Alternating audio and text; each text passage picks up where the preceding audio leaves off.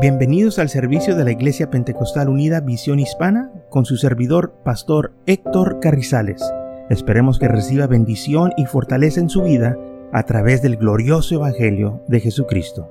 Y ahora acompáñenos en nuestro servicio ya en proceso.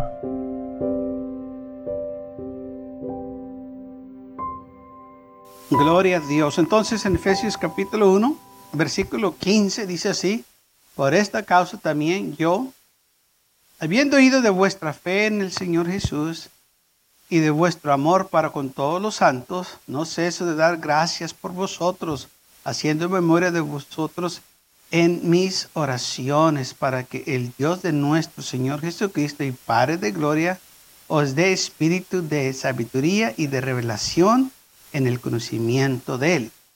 Fíjese lo que Pablo estaba diciendo. Estoy orando por ustedes me acuerdo de ustedes, pero estoy orando para que Dios les dé a ustedes el espíritu de sabiduría y de revelación. Esto es muy importante porque es lo que se necesita hoy en día. Pedir que el Señor nos dé sabiduría y entendimiento, que nos revele lo que Él quiere que nosotros conozcanos, que sépanos. Y esto es lo que Pablo estaba diciendo. Yo estoy orando para que el Señor les dé esta sabiduría para que sepan ustedes quién es Jesús y cómo se manifestó Él. Amén. Y nuestro Dios, hermanos, no está limitado. Amén. Él es omnipresente, omnipotente, Él es infinito, Él no tiene límite.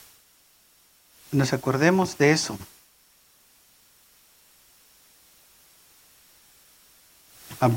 Alumbrando los ojos de vuestro entendimiento para que sepáis cuál es la esperanza a la que os has, llamado, la cual, cuáles, las, cuáles son las riquezas de su gloria, de su herencia en los santos, en la cual la supermente grandeza de su poder para que nosotros, los que creemos, según la operación del poder de su fuerza, al cual operó en Cristo, resucitándolo de los muertos y sentándose a su diestra en los lugares celestiales, sobre todo principado, autoridad y poder, señorío, y sobre todo nombre que se nombra no solo en este siglo, sino también en el venidero. Ok, recuerden, se le dio autoridad, sobre todo principado, poder, señorío, y sobre todo nombre que se nombra. Ese es el nombre que usted y yo tenemos que usar. El nombre que es sobre todo nombre. Se le dio a él ese nombre. Pero si se lo dieron a él, ¿quién lo tenía antes? Porque la le dice que heredó un nombre más excelente que los ángeles. Y esto es algo que nosotros tenemos que acordarnos también. Ok. Dice uh, San Juan capítulo 5, versículo 43. Jesús dijo estas palabras. Yo he venido en el nombre de mi Padre y no me recibéis.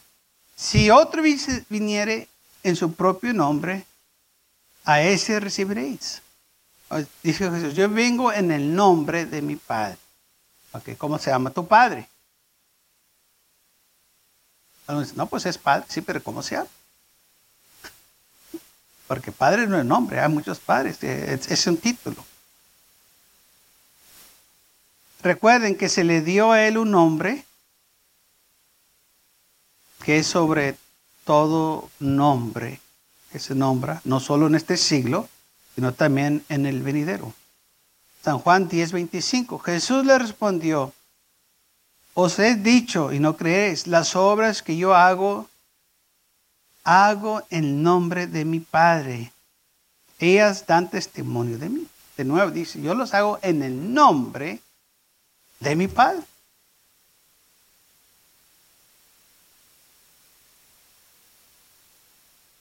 San Juan capítulo 17, versículo 6.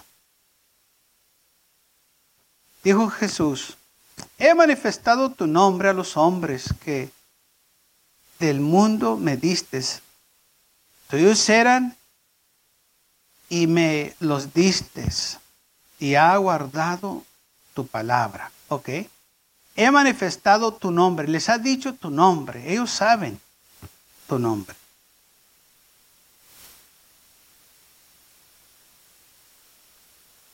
Mateo capítulo 1, versículo 23. He aquí, una virgen concebirá y dará luz un hijo, y llamará su nombre Emanuel, que traducido es Dios con nosotros. Y despertando José de su sueño, hizo como el ángel del Señor le había mandado y recibió a su mujer pero no la conoció hasta que dio a luz a su hijo primogénito y le puso por nombre Jesús. ¿Qué quiere decir Jesús? Jehová salva o Jehová salvación. Emanuel.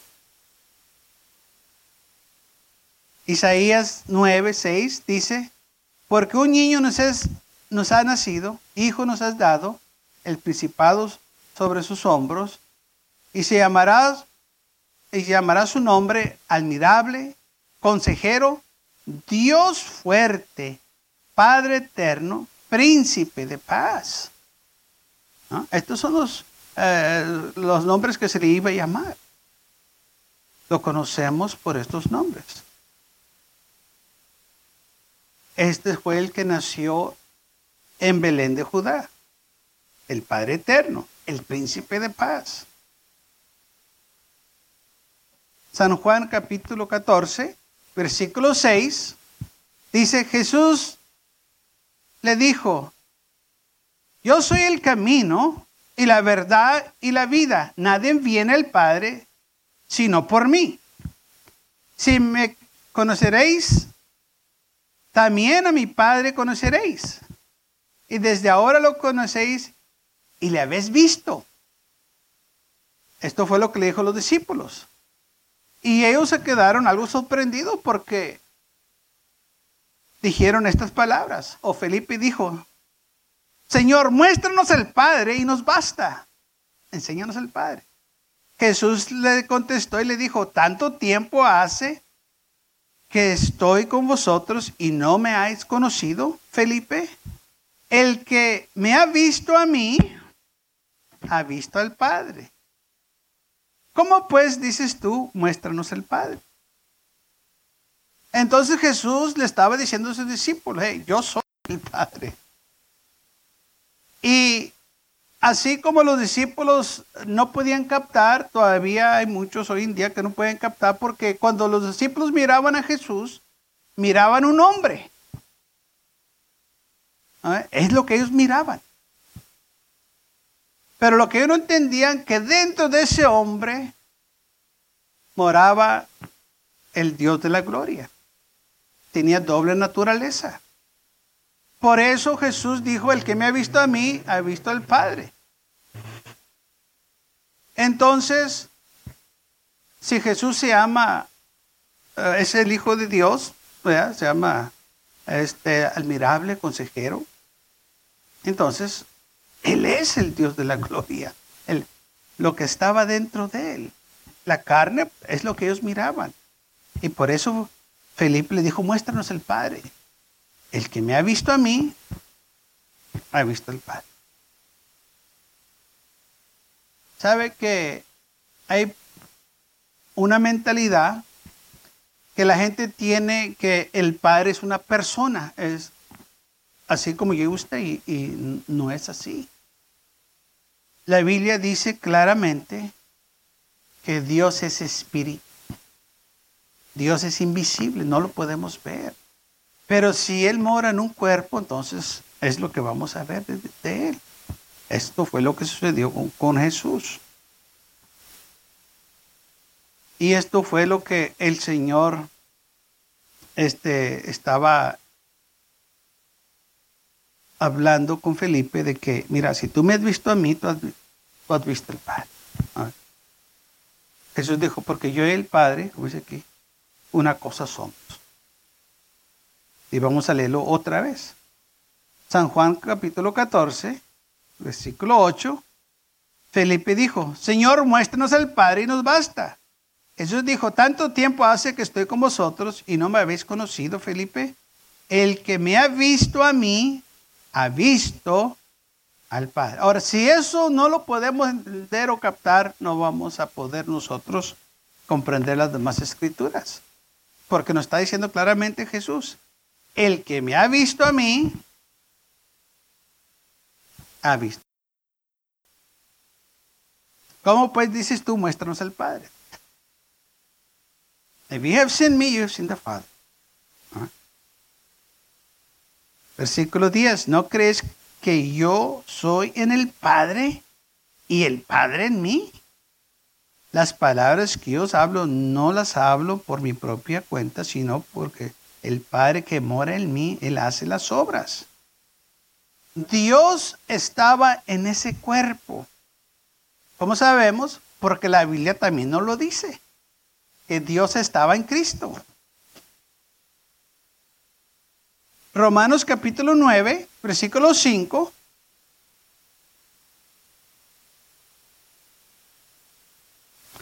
Dice así, de quién los patriarcas, de los cuales, según la carne, vino Cristo.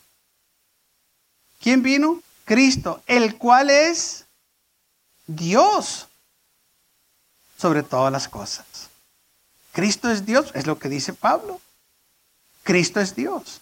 ¿De quién hablaron los profetas? Pues ellos hablaron del Mesías. Ok.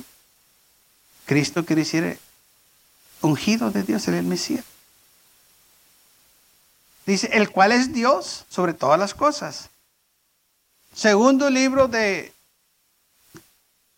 Corintios, capítulo 5, versículo 19, dice, que Dios estaba en Cristo.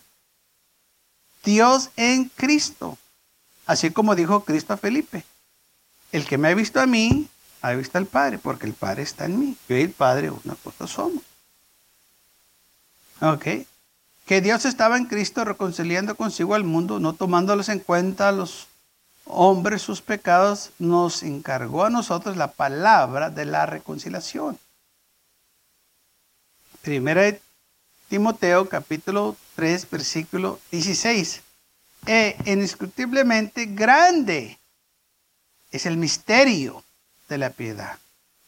Ahora, aquí nos dice lo que sucedió. Dios fue manifestado en carne. Dios se manifestó en carne. ¿Quién era esa carne, ese cuerpo? Jesús justificado en el Espíritu, visto de los ángeles, predicado a los gentiles, creído en el mundo, recibido arriba en gloria. Entonces, ¿qué fue lo que pasó? Que Dios se manifestó en carne. Ahí está este misterio que Pablo lo revela. Dios estaba en Cristo, según de los Corintios 5.19, Romanos 9.5.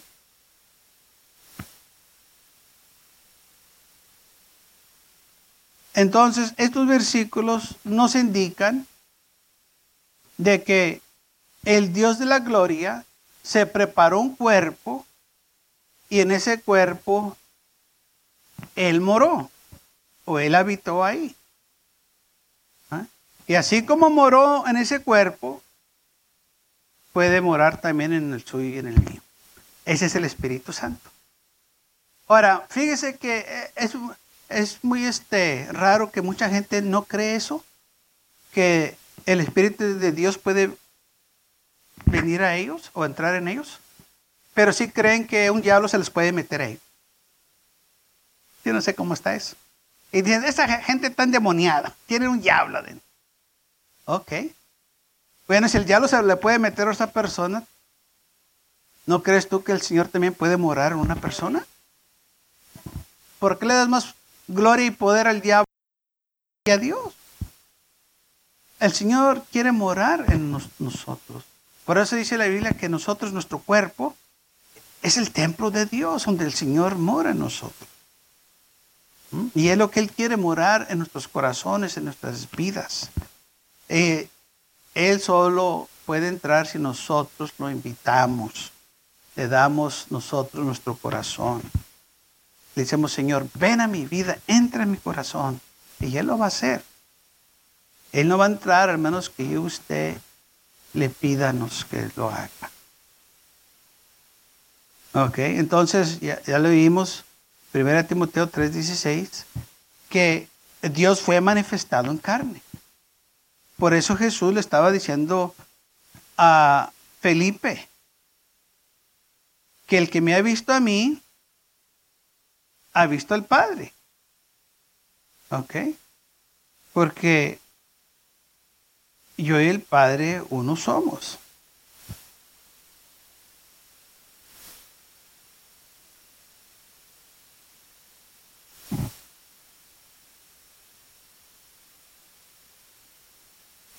Ahora, ¿cómo se manifestó Dios en carne? La Biblia dice, lo que vamos a leer, que una virgen iba a dar luz a un hijo, ella iba a concebir. Y ese hijo que la cual ella iba a dar luz se iba a llamar Emanuel. Este hijo que traducido es Dios con nosotros. Entonces todos los versículos que estamos leyendo concuerdan lo que sucedió. La Virgen dio luz a este niño y ese niño se llama Dios, sí, Dios con nosotros. ¿Ok? Porque es lo que dice la Biblia, porque es lo que dijo Isaías en capítulo 9, que eso es lo que iba a suceder. Y también se iba a llamar admirable consejero, Dios fuerte, Padre eterno, príncipe de paz. Hermanos, el Señor tiene muchos títulos. Él no está limitado. Lo que pasa es que nosotros lo limitamos a Dios. Por eso no puede hacer muchas cosas. Por causa de nuestra incredulidad, que no creemos lo, que Él puede hacer.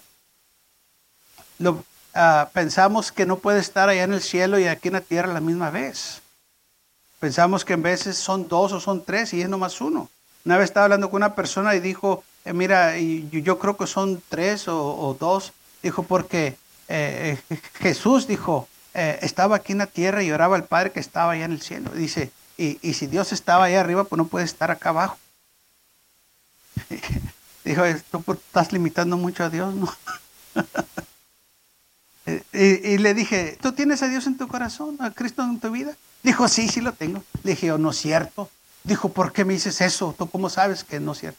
Dije, porque yo lo tengo en mi corazón. Y si está en el mío, no puede estar en el tuyo.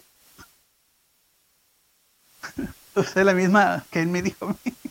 Dijo, no, pues es que sí puedes estar en el mío y en el tuyo la misma vez. Y dije, no puedes, ¿y no crees tú que puedes estar en la tierra y en el cielo la misma vez también? Dice, tú lo estás limitando. Y sabe que muchas de las veces se nos olvida esto, hermanos de que el Señor tenía una doble naturaleza, que Él era hombre. Por eso Él lloraba, le daba sueño. ¿Ok? Eh, eh, él, él este, le daba hambre, dormía, se cansaba. Era hombre. Y por eso fue rechazado. Porque cuando la gente lo miraba, miraba a un hombre. Y por eso lo querían apedrear, porque decían, tú siendo hombre, te haces igual que Dios. Cuando él perdonó a la mujer de su pecado, le dijo, vete y no peques más. Y la gente dijo, ¿quién puede perdonar pecados? Solo Dios. Pues ¿quién crees que lo estaba? ¿Quién crees que estaba perdonando los pecados? Lo que ellos no, podían captar, y hoy en día muchos no pueden captar, que Dios estaba en ese cuerpo. Y lo que miraban era un cuerpo, la gente. Ahora, esto era muy duro. Yo le garantizo que si sucediera lo mismo hoy en día, también la gente lo rechazaría. Imagínese uno de sus hermanos que un día le dijera, yo soy el salvador del mundo. Lo primero que dijera, ya deja ese mugrero. no andes, ¿qué tomates que hiciste? Porque esto fue lo que le pasó a Jesús. Dice la Biblia que su mamá y sus hermanos fueron a buscarlo. Porque él le estaba enseñando, le dijeron, tu mamá y tus hermanos están allá afuera, te vienen a llevar porque tú estás chisqueado. Estás diciendo que eres eh, el Cristo, el Mesías. Porque lo olvidaron crecer. Sabían que era el hijo de María y José. Ellos miraban a este chamaco ahora predicando y que él se decía que era el Mesías y la gente no podía creerlo. Y por eso fue rechazado. Y esto es algo que hoy en día todavía sucede. La gente no puede captar que el Dios de la gloria se manifestó en carne, como dice Primera de Timoteo 3:16. Y cuando dice se manifestó en carne, dice que nació en Belén de Judá como un niño y él llevó el proceso de crecimiento como todos nosotros hasta ya a su edad de adulto. Y, y sufrió como hombre, pasó todo como yo y usted, por eso él se puede comparecer con nosotros. Y por eso es lo que dice también Hebreos, que este sumo sacerdote se puede comparecer con nosotros, nos entiende. ¿Sabe por qué? Porque Él también fue hombre, fue humano. Y si usted va y le dice, Señor, se están burlando de mí, el Señor dice, yo sé, también se burlaron de mí. Señor, no tengo casa, no tengo carro, yo sé. Yo no, yo no tenía casa, yo también andaba a pie. Señor, no, no, Nadie me quiere, yo sé. Porque a la gente que yo sané y curé, ellos me estaban después condenando que fuera crucificado. Señor, es que me han traicionado. Yo sé, a mí también me han traicionado. Es que me han robado. Yo sé, a mí también me robaron. Judas me sacaba del bolsillo. o sea, Señor, es que perdí un familiar. Yo también perdí a mi familiar. Porque la Biblia menciona a María y a José a la edad de 12 años. Ya después, la Biblia ya no menciona a José, nomás menciona a María. ¿Sabe por qué? Porque José murió. Entonces él conoce el dolor eh, que nosotros pasamos cuando perdemos un ser querido. Por eso él se puede comparecer con nosotros. Todo lo que usted y yo pasamos, él lo pasó, él lo vivió. ¿Mm? En pobreza, hermanos, él la pasó. Eh, eh, no hay cosa que Él no pueda comparecerse con nosotros. Y por eso dice la Biblia que tenemos este sumo sacerdote que se puede comparecer con nosotros. Dice, acerquémonos a Él confiadamente. Confiadamente, acércate. Y Él te va a bendecir. Él te va a ayudar. Él te entiende. Amén. Ahora, el Señor ha hablado muchas veces y de muchas maneras. Y nos ha hablado a nosotros, como dice Hebreos, por medio ahora de Jesucristo. Antes mandaba a los profetas en el Antiguo Testamento para que les predicara a su pueblo para que regresara. Y nosotros ahora tenemos a Jesús, a quien se nos ha predicado. Y es, Él es la única salvación que tenemos. Si Jesús no lo puede salvar, nadie lo puede salvar. Si Jesús no te puede ayudar, nadie te va a poder ayudar. Pero Él lo puede hacer. Amén. Porque Él pagó el precio por nosotros para que yo y usted pudiéramos tener vida eterna. Usando ese nombre de Jesús. Porque acuérdese, que se le dio este nombre. ¿Qué es el nombre que se le dio? Bueno, la Biblia dice que se iba a llamar eh, admirable, consejero, príncipe de paz, Emanuel, que quiere decir Dios con nosotros. Pero cuando él nació, ¿qué nombre se le puso?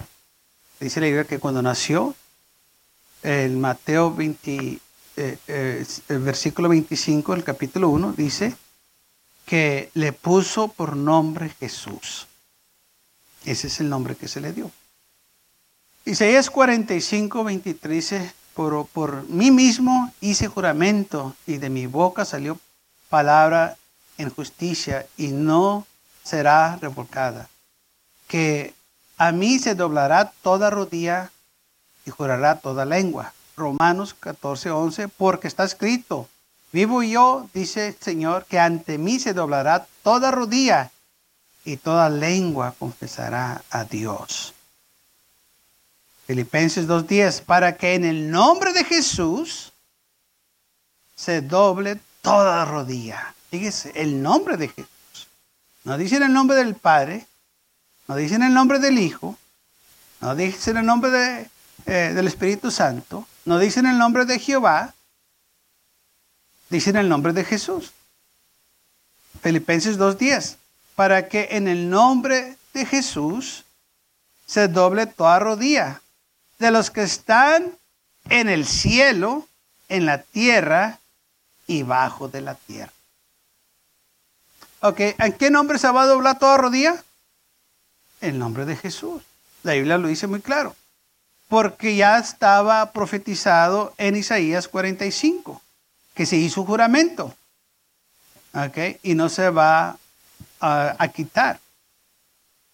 Por eso Pablo de nuevo lo repite en Romanos 14, como está escrito, dice el Señor, ante mí se doblará toda rodilla y toda lengua confesará a Dios. ¿De qué? Que Jesucristo es el Señor, que Dios estaba en Cristo. El Señor ha hablado de muchas maneras, de muchas formas a los hombres, y los hombres lo han rechazado. Pero dice en el libro de Hebreos, pero en estos últimos tiempos, ahora ha hablado por medio de Jesús.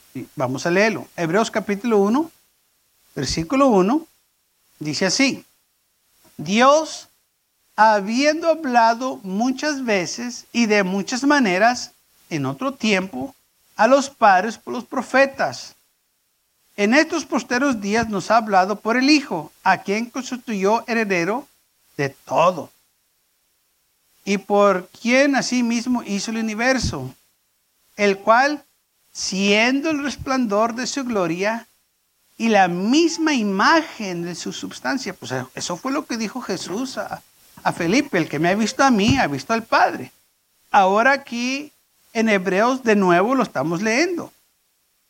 Que Jesús es el resplandor de su gloria, la, la misma imagen de su sustancia, en quien sustenta todas las cosas con la palabra de su poder, habiendo efectivamente la purificación de nuestros pecados por medio de sí mismo, se sientó a la destra de la majestad en las alturas, hecho tan superior a los ángeles cuando heredó más excelente nombre que ellos. Ok, aquí me voy a detenerlo.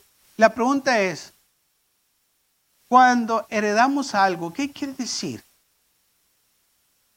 Que alguien lo tenía antes alguien lo usó antes. Dice la Biblia que Jesús heredó este nombre, o sea, alguien lo tenía antes, ¿sí? Jehová salva, Jehová, que Jesús quiere decir Jehová salvación. Entonces dice, heredó un nombre más excelente. Porque a cuál de los ángeles le dijo Dios, jamás, mi hijo eres tú, hoy te he engendrado, hoy. O otra vez, yo seré a él padre y me será a mi hijo. Y otra vez, cuando introdujo al primogénito al mundo, dice, adórale todos los ángeles de Dios. Dice la Biblia que Dios es Dios celoso, que Él no comparte su gloria con nadie. Pero aquí dice que Dios dijo, todos los ángeles lo adoran, sí, porque Él estaba ahí en ese cuerpo. Por eso se permitió la adoración. Y por eso usted y yo podemos adorar a Jesús, porque Dios estaba en ese cuerpo. Por eso Él vino, para hacer nuestro sacrificio, para adorarle a Él. Recordemos que yo y usted, como gentiles, okay, estábamos perdidos sin Dios. La Biblia dice claramente que éramos enemigos de Dios. Pero gracias por su amor y su misericordia, que ahora somos parte de la familia de Dios. Y entonces el nombre que los discípulos se les dio para que predicaran el Evangelio fue el nombre de Jesús. Y este es el nombre que yo y usted tenemos que usar en todo tiempo, porque ese es el nombre que se nos dio. Si usamos otro nombre, estamos fuera de la voluntad de Dios.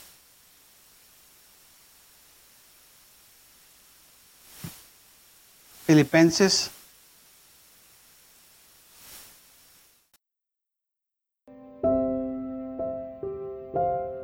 Gracias por acompañarnos y lo esperamos en el próximo servicio.